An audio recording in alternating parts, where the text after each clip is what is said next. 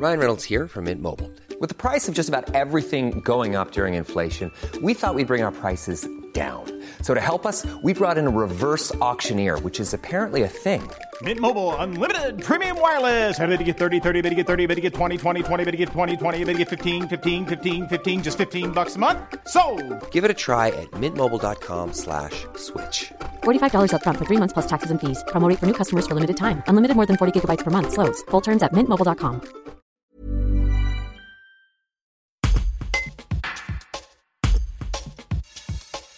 Christophe Lagrange est un passionné d'histoire et de généalogie. Ce Parisien a profité de ses congés pour se replonger dans la guerre franco-prussienne de 1870. Il en a remonté à la surface le nom et l'origine du premier Français mort pour son pays lors de ce conflit.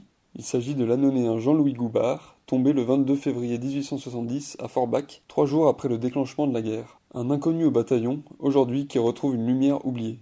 Un reportage d'Étienne Gentil. Comme on connaît le premier mort de la guerre de 14, je me suis dit quel est le premier mort de la guerre de 1870 Disons qu'il y avait un, projet quand même initial dans le cadre de mon club de généalogie, c'était de rechercher les anciens membres des familles qui auraient participé à la guerre de 70. Mais il n'y a pas eu beaucoup d'écho auprès des adhérents qui semblent avoir des difficultés pour rechercher ce genre de choses. C'est aussi une guerre qui a mauvaise presse, hein, cette guerre de 1870. Elle est très lointaine maintenant, bien sûr. C'est pas une guerre où la France a gagné.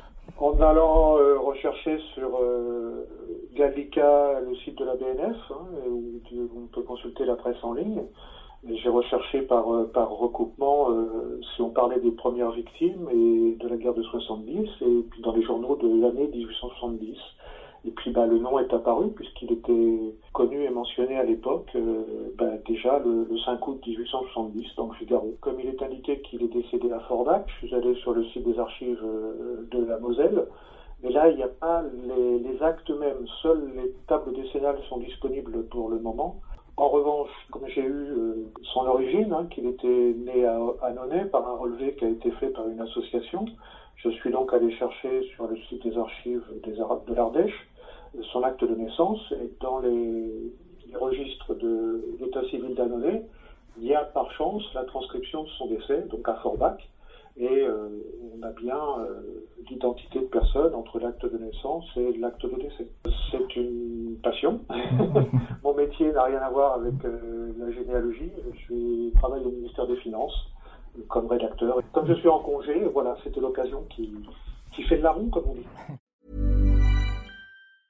Brought to you by Lexus. Some things do more than their stated functions, because exceptional things inspire you to do exceptional things. To this select list, we add the all new Lexus GX. With its exceptional capability, you'll see possibilities you never knew existed, sending you far outside your comfort zone. But as much as the GX challenges you, it also spoils you.